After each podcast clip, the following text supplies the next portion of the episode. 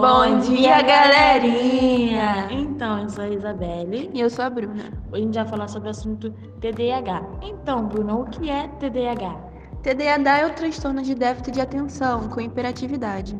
Trata-se de um transtorno caracterizado pela clássica tríade de sintomas que inclui falta de concentração, impulsividade e hiperatividade ou excesso de energia. Nos Estados Unidos, cerca de 17 milhões de pessoas sofrem do problema. No Brasil, apesar das estatísticas precárias, calcula-se que 3 milhões de brasileiros tenham essa patologia. No entanto, a maior parte deles não sabe que a tem. Então, Isabelle, quais são as causas do TDAH? Então, as causas do TDAH de deriva por um mau funcionamento neurobi neurobiológico da bioquímica do cérebro. Há dado mais informativo que é uma alteração metabólica, principalmente nas regiões pré-frontal ou pré-motora do cérebro. Como a região frontal é a principal regula reguladora da, do comportamento humano, falhas da bioquímica dessa região levaria às alterações encontradas no, no TDAH.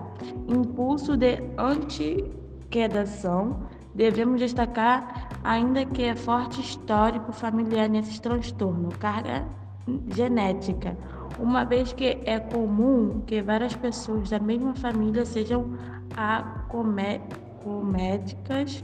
pelo problema, pai, pais, avós, tios e irmãos.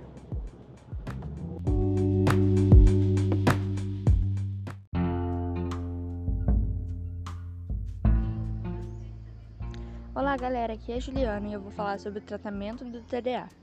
Podemos dividi-lo em cinco etapas. Primeiro, o diagnóstico. Fazer o diagnóstico é o primeiro passo, pois acarreta alívio considerável à medida que o indivíduo se sente amparado. Segundo, educação. Ter mais informação.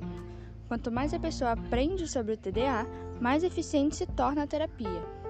Terceiro, a estruturação Ferramentas práticas como listas, agendas, lembretes, metas, planejamento do dia podem reduzir bastante o caos interior de alguém com TDA, aumentando a produtividade e senso de controle da pessoa. Quarto, a psicoterapia. Consiste num tipo de encorajamento organizado para que as pessoas com TDA prosperem. É como se o terapeuta fosse um técnico de um atleta esportivo. Quinto e último, medicação. O remédio funciona como um par de óculos para uma pessoa míope. Ajuda a reduzir a sensação de turbilhão interior e a ansiedade. Pode proporcionar um alívio profundo e é bastante seguro quando usado de maneira apropriada. E essas foram as cinco etapas do TDA.